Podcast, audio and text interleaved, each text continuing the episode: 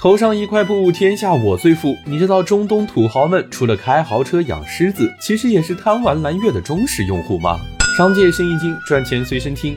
大家好，我是萨拉丁，四兄弟就来砍我！在中东市场，游戏榜单的前二十有一半都是中国游戏，这画面基本上就是我们的页游水平。两千零九年的时候，就有家中国公司拿着自己的页游打进阿拉伯市场，游戏画面和贪玩蓝月也没啥区别，唯一的区别就是极致的本土化，当地文化流行什么，他们就做什么。比如在游戏里重建奥斯曼帝国，把拜占庭帝国打得落花流水。欧美游戏虽然技术好，但是因为有文化差异。